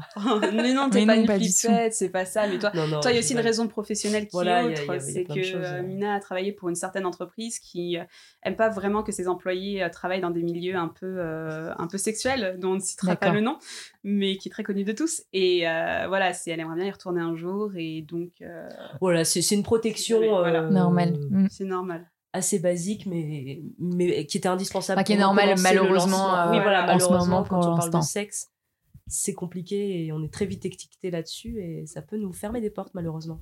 Bah moi c'est ce qui, enfin ça m'a pas fermé de porte, mais c'est ce qui se passe un petit peu, c'est que je, je suis vraiment en mode OSEF sur euh, le, la manière dont j'ai d'aborder euh, la sexualité, même si j'en parle pas tout le temps. C'est vraiment si j'ai l'occasion d'en parler, j'en parlerai un petit peu. Si je vois que la personne en face de moi est à l'aise, mais en tant que telle, je suis pas une énorme consommatrice non plus de porno. C'est juste que je suis très curieuse de nature et que dès que je me pose une question, je commence à devenir monomaniaque et à explorer ça jusqu'à ce que j'en puisse plus et que je connaisse tout sur le sujet. Et du coup, ce qui fait que j'ai la chance en fait de travailler bah, du coup dans le milieu de l'animation, qui est un sujet euh, assez euh, ouvert, enfin qui est un environnement assez ouvert d'esprit, avec des gens très artistiques, avec des gens voilà qui parfois dessinent des pin-up toute la journée ou qui peuvent dessiner des femmes à poil. Enfin, tu vois, c'est un milieu très artistique et très ouvert d'esprit, ce qui fait que moi, dans mon environnement professionnel, j'ai déjà dit que j'avais fait un podcast. euh, Enfin voilà, on me dit ah tu fais un podcast? Et je dis oui je parle de la culture porn et à chaque fois c'est vrai que j'ai un peu le truc où la, la personne tic en face de moi elle se dit ah ok ah bon bah d'accord super Bah, même, euh, même dans le milieu de l'animation, des jeux vidéo, euh, c'est Ouais, ok. La plupart du temps, ça dépend en fait. Là, c'est là où tu vas te rendre compte. euh, moi, je me rends compte de la personne que ça intéresse vraiment et des personnes qui ont posé cette question par politesse parce que j'en ai qui écoutent le podcast et qui aiment vraiment et qui sont vraiment fans. Et j'en ai d'autres euh, où, voilà, parler de pornographie, bah, c'est pas tout le temps bien vu. C'est comme on disait tout à l'heure, c'est une certaine vision des années 2000 avec la pornographie qui est. euh, que pour certains, ça peut pas être cinématographique. Euh, la culture porn, c'est juste des femmes qui se font marteler du matin au soir sur des petites vidéos vraiment sales. Et quand j'essaie d'expliquer, ça débloque certaines pensées, mais il y a toujours une image de moi, ou même quand je rencontre, je fais des dates ou des choses comme ça, quand je raconte ça, ça donne une certaine image de moi en mode Ah, tu parles de sexualité Ah, mais ça veut dire que t'aimes bien la chose, ou alors Oh, bah. D'accord. Ouais, après, il faut rappeler qu'on peut parler de sexualité Voilà, ou s'intéresser au sujet de manière parfois très scientifique, euh, Totalement. sans, sans parler de cul en fait, enfin parler de, cul, Exactement. de, de parler de soi quoi. C'est ça, c'est que euh, moi, ce que j'essaie d'expliquer aux gens qui me rembarrent un peu en me disant que je suis une femme, euh, enfin, que, que voilà. Dépravé. voilà, dépravée et qui n'a aucune limite sexuelle. Je leur dis, bah écoute, euh, voilà, moi je, je travaille dessus en tant que journaliste, j'essaie de m'intéresser à la chose, je vais pas faire comme toi et en parler sans rien en connaître. Donc au bout d'un moment, soit tu t'y intéresses, soit tu fermes ta gueule et tu restes dans ton coin. Quoi. Désolée, c'est très violent, mais ça m'agace quoi. Bien C'est vrai qu'en parlant comme ça, enfin, en fait, nous, on en parle vraiment hyper librement, notamment avec nos amis parce qu'ils savent que c'est un sujet qui nous bloque pas du tout. Mais dès qu'on sort un peu de ce cadre-là, euh, de, de notre entourage à nous, on se rend quand même vite compte que tout le monde n'est pas prêt Ouais. à en parler. Est-ce que vous avez reçu des remarques, des... que ce soit de proches ou, ou même, euh, je sais pas, de, de gens qui vous suivent sur Insta, qui vous suivent sûrement pour une mauvaise raison, euh, mais ou même de, pour, qui vous suivent vraiment parce que ça les intéresse, mais, mais un post qui les a gênés ou est-ce que voilà, vous avez déjà eu des discussions Pas pour l'instant. L'instant. Après, on est, au on est au lancement quand même du, du podcast. On a lancé en septembre, Ouais. donc c'est assez récent. Non, mais sur le compte Insta sinon. Le Même compte sur le Insta, c'était une question, ouais, On- plus- On a toujours fait euh, très attention à ce qu'on publiait Oui. sur le compte Insta. Tu vois, même les citations, les extraits, à pas mettre des choses offensantes. Parfois, il y avait voilà, des on essaie de citations pas un être peu vulgaire. féministes. euh, Voilà, on essaie vraiment de faire le minimum de pas se faire instriquer par Instagram. Jusqu'à Ouais. présent, on s'en sort très très bien Tous euh, nos parce qu'on a la extraits, matière. on, on va tout flouter dès qu'il y a y a un pas, on petit truc énormément qui non plus. Quoi. Non, mais bon, vous ça avez arrive. J'ai pas vu, vous aviez Ah, flouté. on, rajoute des petites pêches au sein ou au sexe Ah euh, oui, quand, oui, oui. quand il y en a. Mais Si, vraiment si, très peu. Et on s'est, pour le moment, enfin, on s'est jamais fait emmerder pour le moment parce que je pense que Instagram, il y a quand même une communauté euh, autour de la sexualité positive et du développement sexuel assez euh, importante et assez bienveillante. Donc, euh, pour le moment, on a la chance de ne pas s'être fait emmerder. Ouais, euh, parce qu'on est aussi qu'à nos débuts, on n'est pas non plus hyper célèbre pour l'instant. Oui, puis vous avez fait Après, peut-être ça risque d'arriver pour Après, il y aura l'instant. les coquilles, Voilà. hein, mais euh, pour le moment, euh, voilà, on vient de se lancer. Idem pour le podcast. Euh, pour le moment, Mais voilà. non, on n'a jamais eu de commentaires désobligeants. ou- Et je pense qu'honnêtement, même le jour où on en aura, moi, ça va me faire ni chaud ni froid. Quoi. À voir une fois qu'on est face, euh, face à ce genre de commentaires ou de remarques. euh, Tu sais, c'est les gens, ils parlent. Tu vois, sur Mais bon. Internet, en fait, il y a tellement la Déjà, être deux, ça aide aussi à, Ouais. à supporter les, les, les remarques, je pense. Hmm. Vous n'êtes pas sur Twitter? Non. Non. Est-ce Bah, que ce serait possible Ne serait-ce que pour mettre en a avant votre travail sur le podcast ou même sur Ouais. le compte Insta en fait? Bah, C'était un objectif, on en a créé un pour, euh, pour Je avoir pense le, le compte. par le Je pense qu'on va finir par y être, notamment, mais il y a beaucoup de gens en plus dans, dans le milieu de. Bah ouais, c'est ce que je me suis rendu compte à la fois. Et pareil, je me suis dit, mais ça va être beaucoup plus violent si je mets que sur c'est- Twitter. c'est plus facile sur Twitter Et en de fait- poster des vidéos porno, ils strikent Ouais. pas, ils floutent pas, donc euh, Bah, il y a beaucoup de contenu euh, pornographique qui tourne aussi. C'est exactement ça. Et on pense qu'on finira par aller dessus. Pour le moment, c'est aussi, et c'est très con, mais une question de temps. Ouais, Ce qui Bien fait que l'Insta, tu vois, ça nous prend énormément de temps à gérer, même si on s'y prend en avance et qu'on publie tout, on publie des mois à l'avance, on a toute notre chaîne de programmation. Mm. Il y a quand même le podcast à gérer à côté. Euh, nous, on fait un travail qui est assez conséquent pour préparer le podcast. On vient avec des feuilles et des feuilles et des feuilles de notes euh, à chaque truc qu'on balance euh, pendant la séance. C'est quand même assez conséquent. C'est vrai que là, déjà, l'Insta, on essaie de le gérer comme on peut, mais tu vois, Mm. on- n'est pas hyper réactive, ni Ouais. pour le moment. Enfin, on essaie de, de prendre encore le pli au niveau du rythme. c'est ça, je pense que c'est- Mais- Après, le- chacun a son rythme quoi aussi et ça fonctionne très bien comme ça Et- aussi. euh. comme on a des professions qui sont assez intenses, enfin moi avec mon travail, je termine la plupart du temps autour de 20h, 21h et je cours partout toute la Mhm. journée. Euh, Mina, je sais que toi aussi, euh, Ouais, c'est on très pas prenant. forcément être réactif tout de suite et, euh, et on aimerait en vrai, on aimerait beaucoup, mais bon, pour l'instant, on est encore dans un moment où on, on essaie d'agencer tout ça au mieux, Mhm. mais ça va venir. Mais oui, bientôt, bientôt sur Twitter. Totalement. Et euh, est-ce que vous pensez, enfin là vous parliez justement de, de, de l'aspect bienveillant et un peu aussi éducatif qu'on peut avoir sur Insta, euh, sur la sexualité, est-ce que vous pensez que le... Et vous avez vu, sinon est-ce que vous connaissez des, des pornos ou des, des productions qui, euh, qui vont dans ce côté-là, genre euh, un peu t'apprendre euh, ta sexualité ou t'apprendre des choses sur ce que tu peux faire ou des nouvelles pratiques? Est-ce que vous en connaissez Dans le porno? Ouais, ou est-ce que vous pensez... Alors, deux questions. Est-ce que vous pensez que ça peut avoir ce rôle? Et, euh, et ensuite, est-ce que vous en connaissez? Bah déjà, est-ce que ça peut avoir ce rôle? Totalement. C'est dans le sens où tu vas sur Pornhub et tu peux regarder des centaines de tutos de meufs qui vont t'apprendre à te masturber, qui vont te guider. T'as aussi voilà tout ce qui est euh, auditif. Je pense à Vox, Ouais. à Cox, tu Bien vois, des sûr, pornos de Olympe de. G. Mhm. Exactement, qui vont t'apprendre un petit peu à, à comment te toucher ou à comment explorer ta sexualité. Euh, tu peux trouver des tutos sur, euh, sur Pornhub. J'avais Oui, vu le, des- le tag instructional, euh, Exactement. que- qui est aussi mis en avant dans le, le livre euh, de euh, Jouissance Club. Oui. Euh, Qu'elle remet pas de temps en temps en avant, donc c'est plutôt pas mal. Et, Mhm. euh, Mais plein de choses, tu vois, sur c'est très con, mais comment mettre un préservatif. Ouais. J'avais vu une très célèbre drag queen que je suis qui était sur Pornhub en train de faire des, des choses comme ça. J'étais en mode waouh, c'est c'est génial. Voilà, des femmes qui vont t'apprendre à faire une fellation si ça t'intéresse. T'as vraiment un aspect en fait. En fait, si on n'y pense pas, parce que c'est pas. En fait, c'est ça le problème, c'est que c'est pas les vidéos qui vont remonter sur Bien ta page sûr, euh, porno. Donc il faut les chercher, donc il faut déjà être dans une démarche. Oui, voilà, il faut Ah. déjà être dans une démarche euh, de recherche d'apprendre. Voilà, et déjà tu te dis, c'est pas sur Pornhub que tu vas apprendre. Après. Pornhub avait lancé sa propre plateforme Oui. euh, d'éducation. Oui. Je sais, j'ai pas cherché plus que ça. Je sais pas ce que c'est devenu, si c'est vraiment J'en ai entendu utilisé. parler dans un reportage, je crois, mais, euh, mais je, je suis pas, enfin, je l'ai pas trouvé Mm. après directement. Après, faut je que ça aller voir. pair avec euh, avec l'éducation sexuelle. Mais euh, c'est ça, en fait, moi, ma question, c'est euh, quand on se penche sur l'éducation sexuelle, on a ce qui revient souvent, c'est que euh, la première source euh, d'éducation, c'est le porno. Mm. Euh, en tout cas, pour, pour les garçons. Euh, parce qu'ils y vont très tôt et ils apprennent plein de trucs là-dedans et parfois ils y, ils y vont vraiment pour découvrir une pratique j'ai déjà entendu euh, des garçons dire euh, oui bah pour mon premier cuni clairement je suis allée voir comment ça se passait euh, sur, sur Pornhub mais Parce qu'on on leur donne pas d'autres ouais, outils. mais bon, à la limite, oui, tant mieux. Déjà, il est pensé à Oui. dire comment je vais faire ça, quoi. Ouais, mais tu vois, c'est comment tu vas faire ça. Tu vas tomber sur une vidéo de Rocco Siffredi. Le problème, c'est que tu peux tomber sur tout et n'importe quoi, c'est ça le problème. bien sûr. Mais pour la sexualité, moi je sais que j'ai commencé à euh, apprendre un peu sur la sexualité grâce à un hentai. Les hentai, ce sont les, les Mm. mangas, euh, les mangas japonais euh, qui sont vraiment spécialisés dans tout ce qui est euh, sexualité. C'est vraiment des, des choses comme ça. C'est avec un, un manga qui s'appelle Step Up Love Story et qui est la Bible, qui était considérée dans les années 2000 comme la Bible du sexe. Et en gros, tu suis dans ce manga juste un petit couple qui découvre la sexualité avec leur première nuit et leur vie. Et c'était génial parce que ça te montrait tout, tu vois, t'avais pas de gros plans sur des tubs, c'était vraiment très simple.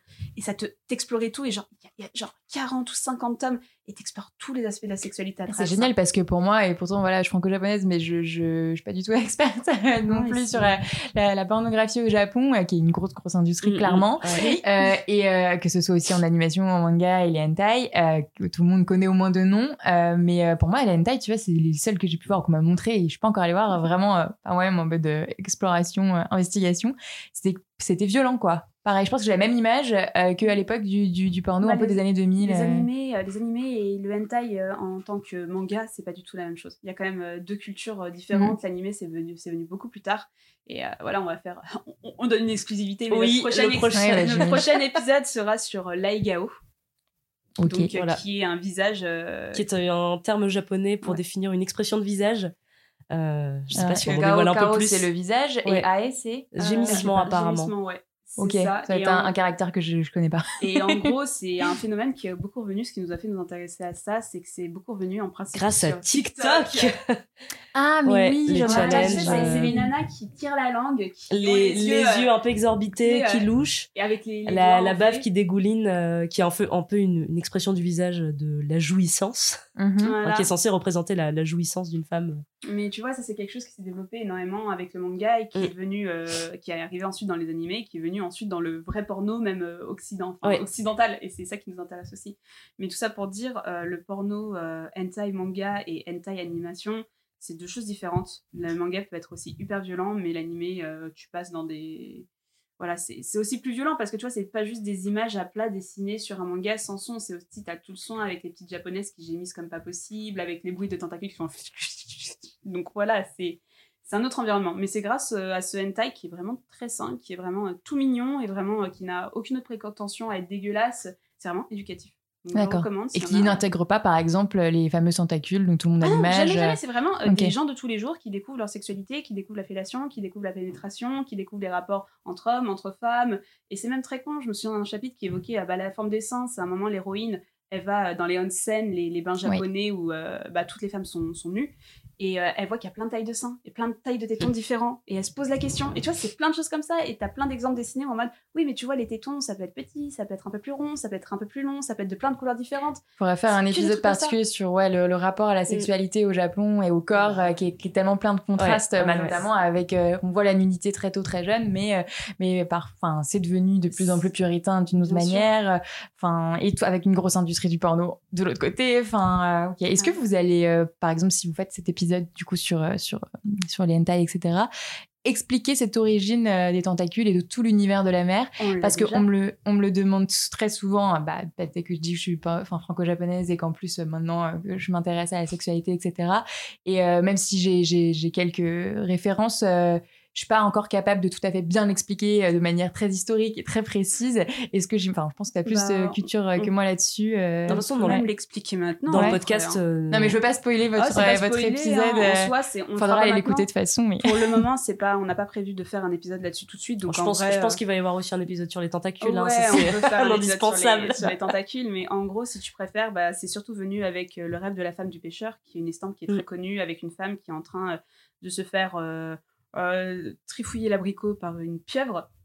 Et en gros, ça a été gardé, c'est juste à la base d'une pièce artistique, parce que c'est très sexuel, les tentacules, ça rappelle énormément le pénis. Et qu'il y a une grosse censure au Japon, Et notamment voilà, des organes génitaux. Et il y a- moi, moi j'avais aussi ce côté, euh, les origines euh, avec le shintoïsme et le fait que bah, le Japon soit des îles et que, en fait, euh, comme euh, dans le shintoïsme, toutes les, les, euh, toute représentation de la nature, finalement, et tout être- vivant, euh, que ce soit une- un végétal ou, euh, ou un animal, est, est considéré comme potentiellement Dieu euh, vivant sur Terre.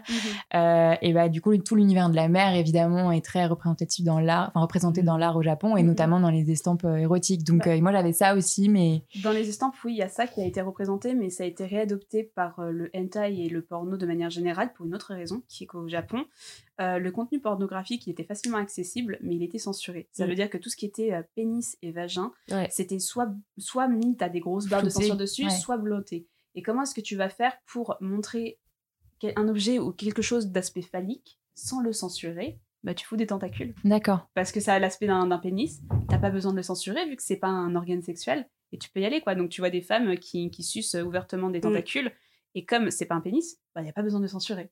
Donc Mhm. en fait, ça te fait une sorte de, de remplacement euh, d'un pénis grâce à la tentacule. C'est comme ça que ça s'est vraiment. J'adore euh, l'ironie. euh, la- C'est bon, ça respecte les règles en fait, donc ça passe. Exactement. Oui, c'est- c'est exactement ça. Et c'est la Mot raison pour laquelle on voit énormément de tentacules. ok, d'accord. Bon, merci beaucoup pour cette explication. de rien, Rien à voir. plaisir. Ok, et, euh, et du coup, c'est quoi, c'est quoi la suite euh, Enfin, est-ce que vous avez des ambitions particulières euh, avec euh, avec n'importe qui en plus du podcast et euh, et du compte Insta? Est-ce que euh, il y a des invités que vous aimeriez bien avoir? Est-ce que, enfin, peu importe. enfin, non, mais je me dis, euh, c'est fait pour ça. Enfin, j'ai pas encore une énorme audience, mais bon, autant euh, peut-être partager. euh, Enfin, si vous voulez. Hein, Non, mais- bah oui, nous, il n'y a pas de souci. Après, au niveau du, du n'importe qui, nous, euh, on a ce rêve, c'est d'aller sur euh, la scène d'un événement qui s'appelle Nanarland. Le Nanarland au Oh Grand. Rex qui a lieu euh, tous les fois par an. une- ouais, en Une automne, en an. septembre. Malheureusement, qui n'a pas lieu cette année. Bien sûr. Et qui Et, euh, est un c'est une nuit. festival, euh, voilà, en fait, un- une nuit pendant laquelle euh, tout se passe au Grand Rex. On va regarder des nanars toute la nuit. Mais vraiment Voilà. des films, tout le monde se marre, c'est bon enfant. C'est franchement le meilleur événement euh, cinématographique de Paris, je trouve. C'est ça. Et euh, comme c'est long, une nuit, tu vois, ça commence à 20h et ça se termine à 7 ou 8h du matin. Et pour réveiller un peu les gens, en fait, déjà, euh, Ah, entre chaque film, il y a des petits quiz et des fois des quiz un peu sur des nanars sexuels. Parce Mhm. que euh, tout ce qui est pornographie un peu vintage, c'est souvent rattaché aux parodies porno. Et c'est très fun. Et à la fin de la nuit, À la toute fin, voilà, on 7 heures a du matin, les fameuses bandes annonces de cul qui sont diffusées, en grand qui, écran. qui ne sont pas censurées, en grand écran, donc vraiment le, le grand écran du, Donc, du Grand pouvoir Rex. voir euh, la pornographie Voilà. euh, au cinéma. Et c'est euh, c'est fabuleux. fun, Ça, s'appelle du cul, du cul, du cul. et, euh, et donc, c'est des bandes annonces vintage complètement loufoques qu'ils ont trouvées. Enfin, notamment, je me souviens d'un- d'une bande annonce porno avec Hitler en marionnette qui masturbait euh, une, beaucoup une jeune demoiselle. Mais ça va beaucoup trop loin, mais c'est très très drôle. Et c'est quelque chose, on aimerait bien pouvoir faire une sélection pour eux. Franchement, euh, je pense que Ouais. euh, ça nous ferait vraiment fa- euh, marrer de pouvoir, Mm. avec tout le matériel qu'on a maintenant et notre connaissance, de pouvoir faire ça. Surtout que le, le porno vintage, ça s'assimile quand même beaucoup serait au nanar. incroyable. Ouais. Ouais, Tu vois, genre thriller, j'y pense, mais voilà. thriller, mais faut Mais du coup, vous, euh, enfin là, c'est peut-être pas exactement la même approche, mais il y a aussi le, enfin, le Porn Festival de Berlin et qui Ouais, vient de se finir euh, cette semaine ou la semaine dernière. Ouais, c'est ça. Et euh, et est-ce qu'on a équivalent en France? Enfin, Mm. un petit peu. Alors, Euh, on a le festival pas, du, film de fesses. Ouais, c'est ça. D'accord, évidemment. le FFFF, mais qui est très très cool et qui est un festival qui existe depuis quelques années seulement, Ouais. qui a lieu au Reflet Médicis. Oh là là, j'ai peur de dire une connerie, mais qui a lieu euh, à, à Paris et qui explore un peu un cinéma euh, d'auteur, un peu érotique. Érotique. Plutôt érotique que pornographique, mais vraiment euh, J'ai érotique. l'impression qu'en France, on, veut toujours se cacher derrière le mot érotique. Bah ouais. Oui, c'est un petit peu comme, euh, Parce que c'est comme les BD, par exemple. On va dire, Mm. euh, comment, on- comment on appelle ça? Tu sais, BD, c'est pas vendeur. ils- les gens, ils ont l'impression que c'est pour les enfants. Du coup, à la place, on dit un livre graphique. Un roman graphique. roman graphique, Un ouais. roman graphique au lieu de BD. Bah, Ah, pour moi, c'était deux choses complètement porno. différentes, tu vois, roman graphique et BD, mais Ça euh, ouais, c'est surtout une étiquette pour rendre Bien la sûr. chose un petit peu plus euh, Mm. intellectuelle. adulte, ouais, je suis d'accord, un peu plus masqué la Mm, plumesque. voilà, c'est ça. c'est totalement ça. Mais euh, ouais, en fait, on n'a pas vraiment d'équivalent en France. Et c'est vrai qu'on reste plutôt. En plus, tu vois, la France, c'est le pays du cinéma, c'est le pays du Festival de Cannes, c'est le pays de plein de. C'est de Godard, de Romer, de la Nouvelle Vague. Et c'est vrai que c'est des auteurs des, qui ont fait un cinéma qui était assez euh, sexuel, qui, avait, qui Mm. interrogeait les relations euh, femmes et hommes autrement, euh, par-delà les sentiments, grâce à la sexualité. Et c'est vrai qu'on est resté un petit peu dans cette envie de garder ce côté très érotique et non pornographique de la chose. Enfin, tu vois, Gaspard Noé, Love, que j'évoque euh, très souvent. Je me souviens également, bah, j'ai été au Festival de Cannes et j'avais vu euh, un film qui était euh, Mademoiselle de Park Chan-wook, Ah, j'ai toujours pas vu. qui Ouais. est extraordinaire, que je conseille puissance 1000 si vous ne l'avez pas vu, et qui Ouais, montre explicitement des relations euh, homosexuelles entre deux femmes lesbiennes. Et je me souviens quand j'avais été à cette séance, la moitié de la salle s'est barrée. La moitié, vraiment, de la salle s'est levée. Mais est-ce que là, les du coup, elle s'est barrée à cause de la sexualité Des- explicite, je à cause des femmes, Les à deux, je cause de. pense. Honnêtement, un peu de tout. C'est que tu vois, c'est des très belles scènes. plus. Noé, ils sont moins levés, c'est ça? Ouais, c'est. Mais ce qui est euh, étonnant, c'est qu'en France, on n'est pas un pays puritain pourtant. Bah ouais, c'est ça. Et Bah, tu Moi, vois, j'ai l'impression qu'on l'est de plus en plus finalement. De plus en plus, ouais. Enfin, plus j'explore ce sujet, plus j'ai l'impression qu'on l'est en fait. D'accord, ouais, parce qu'on a quand même au contraire une image de gens euh, hyper libertins. C'est ça qui est encore. Bah, la euh, France, c'est hyper bah, paradoxal. nous les Français, nous sommes des, des libertines. Voilà, c'est ça. C'est c'est très spécial, mais Il t'as suffit de voir Emily in Paris où ils font Ah tous des ouais, plans à trois. tellement. Et tous les maris trompent leurs femmes, mais leurs femmes leur donnent leur accord. Enfin bref. c'est ça, c'est c'est assez fun et euh, c'est ça, c'est en France on a cette vision vraiment très d'auteur, mais euh, faut que ça reste de l'érotisme. hein. Faut pas, même si tu vois des, des, des pénis, tu vois des vagins, euh, c'est de l'érotique. hein, C'est quoi la limite euh, Peut-être, euh, on va peut-être pas finir sur une question de vocabulaire, mais bon, tant pis. euh, euh, la différence entre pornographique, explicite, euh, érotique, selon vous? Bah, Selon vous, hein, il n'y a pas Ouais, de. bah, je pense qu'en vrai, un contenu pornographique, un contenu est pornographique quand le sujet de ton film, c'est déjà euh, le sexe, un rapport sexuel, et que ce rapport sexuel n'est pas flouté. C'est, tu vois, mais en même temps, t'as envie de dire, bah regarde, Gaspard Noé. qu'il n'est pas euh, simulé et- Ouais, mais c'est ça, tu vois, c'est là, j'ai envie de te dire, Pour moi, bah, Gaspard Noé, Love, c'est l'histoire d'un couple à travers leur sexualité avec des scènes de sexe montrées. Donc Mm. là, tu dis où est la limite? Bah en fait, lui, je me souviens qu'il les présente. Il me semble qu'il présentait son film comme euh, c'est une vraie histoire d'amour, Bah voilà, avec mais- la, Mm. la- ce qui se passe dans une vraie histoire d'amour, c'est-à-dire quand même Ouais. très très souvent. Et il a raison. Ce n'est pas platonique. Mm. Il y a des relations sexuelles dans une rencontre, euh, dans une histoire d'amour, et encore plus euh, ou pas, ça dépend des, des couples, mais à ses débuts. Et, euh, et peut-être l'intensité de ces relations sexuelles parce qu'on parce qu'on on apprend à se découvrir, etc. Il a 100% Mais et moi j'aimais bien cette, euh, cette présentation Mm. des choses. Après la manière dont c'est filmé Mm. et et enfin je suis désolée en plus euh, je l'avais vu au cinéma en 3D je Bah, ne sais pas exactement, pourquoi. exactement. Et du la coup, magie. tu, tu vois, pas eu tu vois une, en 3D, une- mais- une éjaculation faciale en 3D avec vraiment un zoom sur cette euh, sur, sûr. sur- sur cette éjaculation. Euh, là tu peux te dire c'est la est-ce que c'est pas la pornographie? Parce que le- tout l'intérêt est plutôt euh, l'événement physique qui se passe, même si on peut y Mm. faire des imper- interprétations artistiques, etc. derrière. Mais, mais là, on parle, on parle plus de l'histoire d'amour, là, en fait. Euh, du coup, je, je Après, sais les plus, frontières sont un très peu confuse. floues. Ça Bah dépend ouais, aussi du média, je pense. C'est-à-dire qu'au cinéma, on va jamais diffuser un film pornographique Et Enfin, il il est a- passé au cinéma. et il est passé au cinéma. Ouais, voilà, mais Donc, Parce que c'est euh, Gaspard Noé aussi. parce que c'est Gaspard Noé c'est pas. N'importe qui. Mm. Regarde aussi, je pense à bah, euh, mince euh, Lars von Trier avec Nymphomaniac. Oui. C'est Oui, la même chose. c'est vrai. Mais toi, il y a une histoire en fait. C'est comme tu justifies que c'est Il l'histoire. n'y a pas de gros plan non plus sur les organes ça. sexuels. Et quand je je pense que moi, ça, c'est un facteur de. Et de quand on film regarde pornographique. films vintage pour le n'importe qui, tu vas retrouver le même style d'histoire. Tu vas Mm. retrouver déjà Emmanuel, par exemple. Emmanuel, qui a Ouais. été un film de son époque, qui a bouleversé euh, le paysage cinématographique français. Mm, mm. Mais il n'est euh, pas considéré comme pornographique. Non, il est Non, il est même, il est érotique, même sur Il est Netflix. Oui, maintenant. Il est passé sur Netflix il y a un mois. Et tu vois, c'est des films comme ça où t'es en mode, bah, tu vois des rapports sexuels ouvertement, tu vois des organes génitaux, tu vois des choses, mais ça reste du cinéma. Alors, quelle est la différence avec ces films pornographiques d'une autre époque qui montraient exactement la même chose? C'est Mm. même nous, on n'a pas forcément la réponse à cette question parce qu'elle est vraiment Mm, mm. très complexe. Est-ce que le pornographique serait pas euh, clairement réfléchi à but masturbatoire Contrairement à l'érotique. que, Regarde, il y a plein de gens qui se sont masturbés juste sur un poster. euh, Ah, bien sûr, tu quoi, peux te masturber sur tout ce que tu veux, Voilà. mais est-ce que Bah, le, c'est pour ça que le porno on revient euh, aurait plus sur cette- le- cette- cet objectif dès le début plus qu'un qu'un film érotique Je sais pas. C'est pour ça que je pense qu'on revient sur le média aussi. Enfin, c'est-à-dire qu'il y avait les cinémas porno, donc c'était les films pornographiques pour effectivement juste euh, te donner envie de jouir. Enfin, l'objectif final d'un film porno, c'est l'orgasme. Bien sûr, mais après, tu vois, je pense à des films, ce qu'on évoquait tout à l'heure, les comédies musicales comme Cendrillon, Alice au Pays des Merveilles, et plein d'autres films qu'on a vus toutes les deux, où j'étais en mode, tu te masturbes pas devant un film comme ça.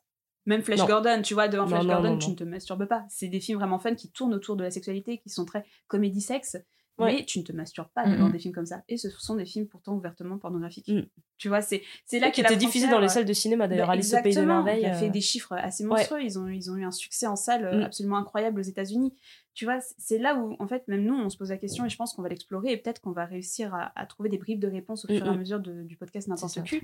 Mais pour le moment, ça reste euh, super compliqué, quoi. Après, j'ai l'impression que ça dépend aussi d'un pays à l'autre. euh, La limite est complètement floue selon la culture qu'on a euh, Mm. de, sur la sexualité en général. En Quoi. France, euh, t'as aucun souci à mettre des, des meufs à poil sur les pubs des galeries Lafayette. Par contre, pornographie, t'en parles pas. Quoi. Mm.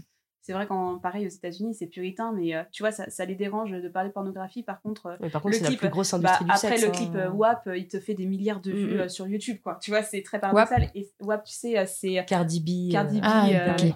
et Megan Thee Stallion qui est vraiment euh, très très, Très cool. bon son d'ailleurs. Ah, moi j'aime beaucoup cette chanson aussi. Et, Ok. tu vois, et la, le- la musique ça te parle de la cyprine et de, du fait de, de mouiller lors d'un. Oui, de la sexualité féminine qui Voilà, est vraiment mise Mm, mm. sur le devant de la scène aujourd'hui. et- Les paroles elles sont crues. WAP c'est wet ass pussy. Ah oui, Donc euh, tu vois, c'est pas rien.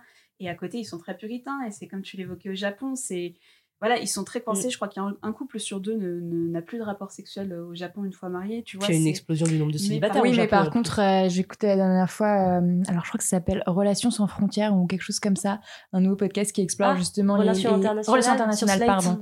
Ouais. Enfin, et euh, ils ont fait un épisode sur le Japon où ils expliquent, Oui. alors je sais pas si- à quel point c'est généralisé, euh, enfin généralisable sur les couples, Mm, mm. mais que en fait finalement le, le couple était un, pas inconsciemment, mais euh, sans vraiment le dire, euh, ouvert Oui. à aller euh, avoir Voir sa ailleurs. sexualité à l'extérieur, mais ça ne remettait pas en couple le coup, enfin le, le- en question le, le couple. Euh, je pense que la prochaine fois que je retourne au Japon, je vais faire des petits sondages autour de moi, même si c'est toujours difficile d'avoir des réponses, mais euh, mais parce que ça m'a, enfin à la fois ça m'étonne pas et en même temps je suis pas sûre de pouvoir le généraliser, mais Oui, je pense, mais moi aussi, ça m'a beaucoup étonnée parce Mm. que j'avais vraiment cette image de. Déjà, Japon, pour moi, c'est vraiment. La plupart des gens sont célibataires. Mm. Et, et ça m'a étonnée de, de voir. En fait, ils interviewent un ou deux couples qui sont Ouais. euh, ensemble depuis un moment, qui ne couchent plus ensemble, mais qui vont chacun voir ailleurs avec euh, l'accord de l'autre, en fait. Ouais. Et c'est vrai que ça m'a. ça ça. Oui, oui, oui, mais ça m'a un peu surpris du- parce qu'on a une image de- du Japon avec une sexualité assez traditionnelle. fermée et traditionnelle. Donc, euh, Bien sûr, et à côté, ils ont développé une industrie euh, du sexe Oui. Euh, qui est absolument mais incroyable. Et qui est elle monstrueuse, Elle est, ouais, c'est- incroyable. C'est- tu peux pas trouver ça vertigineux, ailleurs. tout Et qui est très proposent. tourné aussi, c'est c'est horrible, mais vers la, la, la pédophilie, Ouais. euh, vers la pédopornographie, Culture avec du euh, viol, les lolicones, euh, ouais. les lolicones, des choses comme ça. Le lolicon, c'est vraiment tout ce qui est pornographique avec des, des jeunes Mm. filles, très jeunes filles, Ouais. ne pas dire petites filles dedans. C'est assez incroyable. Et je vois que j'ai. euh, Mina m'avait offert un livre qui était les, les objets érotiques et pornographiques du Ah, Japon. tu l'as, mais génial. Et il est Génial. Et il y, a- genre des centaines de, de jouets que j'ai découvert, des centaines de choses. Genre, tu peux avoir des liquides qui sont censés avoir l'odeur euh, d'une euh, d'une jeune lycéenne. Bah, t'as le- t'as la mode des culottes salies euh, qui sont vendues. Bah, t'as le, le sex shop le plus grand, l'un des plus grands sex shops du monde qui fait 7 étages à Akihabara à Tokyo. Et quand je suis allée, euh, euh, j'ai voulu aller tout en haut comme pour n'importe quel building et puis descendre petit à petit les étages comme ça, Mhm. voilà. Sauf qu'en fait, les deux derniers étages étaient bloqués pour les hommes. J'ai pas le droit, je me suis fait rejeter, Ah bon euh, on m'a repoussé dans l'ascenseur. tu veux dire bloqué pour les femmes, tu veux dire c'était. euh, Non, c'était interdit, réservé interdit à l'entrée. réservé femmes. aux hommes. Voilà, réservé, euh, réservé aux hommes. Tu sais ce qu'il Pour, euh, ils m'ont fait comprendre, mais j'ai même pas eu le temps de, de, de, de gueuler et de demander. quoi. J'étais tellement surprise euh, que du coup, il y a que mon copain qui est allé voir et qui m'a raconté un peu ce qu'il y avait. Et, en gros, il y avait, euh, il y avait quasiment tout ce qu'il y avait sur les autres étages. Mais en plus, il y avait les poupées gonflables. Et notamment les poupées gonflables euh, qui ressemblent très clairement à, À des à des enfants. Euh, ados, voire enfants. Et euh, enfin, j'avais vu une affiche, euh, je crois, dans l'escalier ou l'ascenseur de ce style de, de, de, de poupée gonflable. Et ça m'avait un peu choqué. Et, et j'ai commencé à lire un peu des interviews sur, ce, sur cette industrie-là, des poupées gonflables assez voilà, jeunes. Euh, et euh, voilà, au Japon, certains constructeurs disent que c'est aussi euh, bah, pour empêcher justement Oui, la pédocriminalité et empêcher de passer à l'acte. Bon, après, voilà, faut, faut se faire son avis dessus, il faut, faut, faut réfléchir. Mais, euh, mais voilà, c'est assez euh, particulier, je, je sais pas trop quoi en penser. Mais euh, outre les, par contre, les, les, les, poupées gonflables, moi, ça m'a vraiment choqué de, de me dire, ah, mais quoi, j'ai pas le droit d'y aller, je suis Bah ouais, bloquée. Enfin, là, c'est déjà, c'est hyper sexiste et je vois pas pourquoi, ça se trouve, une femme aurait envie d'utiliser une poupée Bah, gonflable. j'ai envie de te dire, ça existe pour les femmes, les poupées gonflables existent aussi pour les femmes. Donc, Voilà. il y a un moment. Donc il y avait où, ça, et étrange. puis il y avait ce côté, oui, mais les hommes vont être gênés d'acheter certains trucs devant les femmes. Et ah bon, les femmes vont pas être gênées, il n'y a pas d'espace. Alors encore, il y aurait un espace réservé pour les femmes. Oui. J'aurais accepté cette différenciation des sexes, à peu près. Euh, mais, euh, mais là, il y en avait que pour les hommes, donc ça m'a vraiment énervé. Mais bon, je suis au Japon, j'arrête de m'énerver.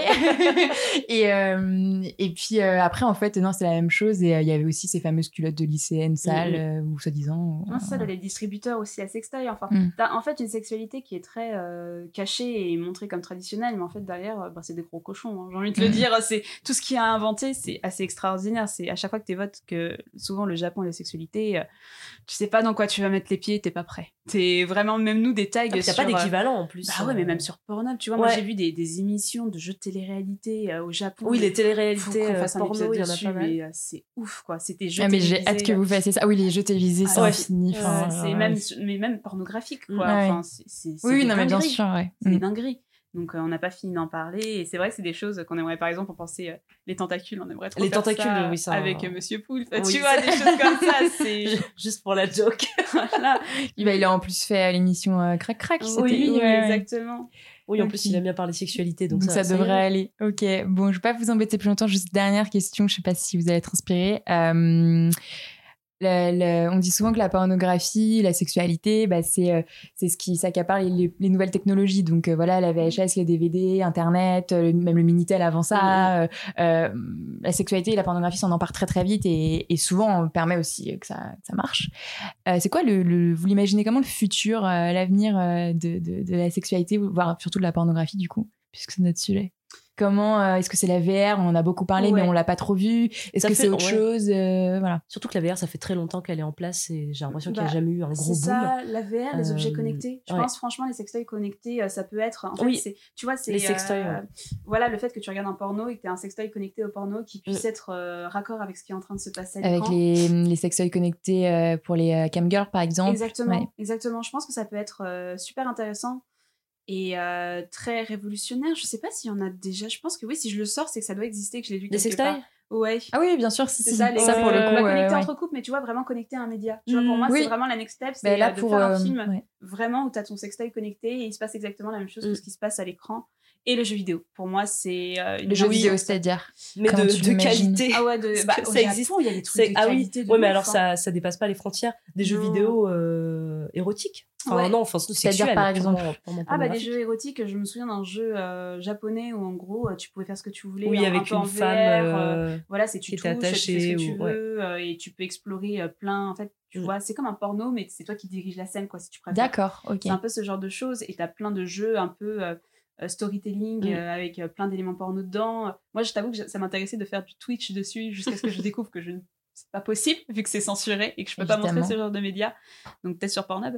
Mais euh, franchement, ouais, je dirais jeux vidéo et euh, sextoy connecté vraiment à un Ouais. média pornographique Ouais, que puis tu es en train de regarder. j'espère aussi le développement un peu plus euh, des du porno féministe Ouais, bah, c'est de ouf. et, euh, et qui soit plus accessible. Alors je sais que c'est compliqué parce que en fait tous les sites de, de porno féministe sont payants Mm, et c'est vrai qu'on peut pas tous se le permettre, surtout quand à côté t'as Pornhub et t'as tous les autres tubes qui sont gratuits, mais juste t'as du porno mainstream euh, mais hyper c'est violent pas la et même qualité, quoi. C'est pas la Enfin, même qualité, mais quand t'as pas le budget, c'est vrai que pourquoi pas un Netflix avec euh, Ouais, c'est vrai.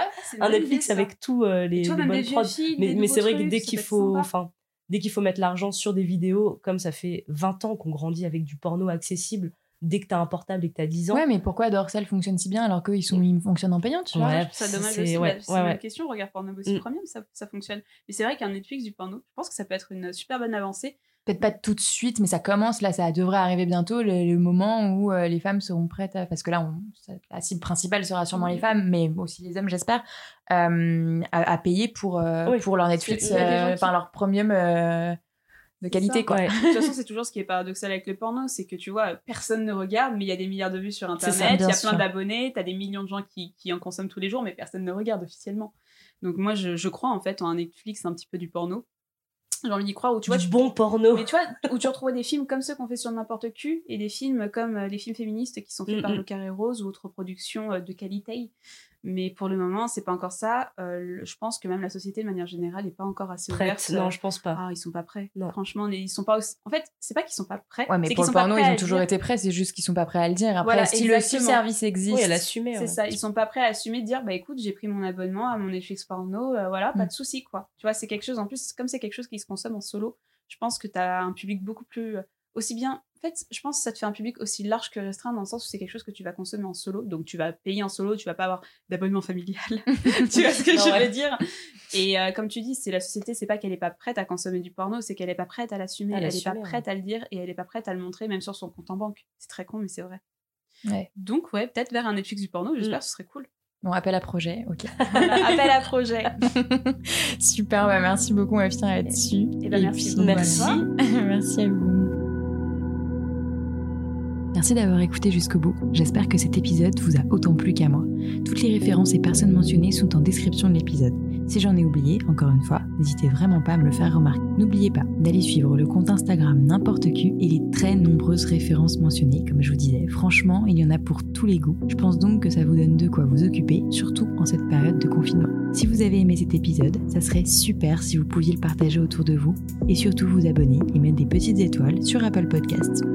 N'oubliez pas également de suivre le compte Instagram talk-du8 univers parce que c'est là que vous avez toutes les infos sur les anciens, les nouveaux, les prochains épisodes du podcast, mais également notre activité sur notre concept store Talk Univers où vous avez plein de petites choses pour vous occuper, pour vous pendant le confinement, plein de petites choses qui libèrent la parole autour de la sexualité parce que c'est ça notre but avec le podcast et avec le store si vous aviez pas remarqué.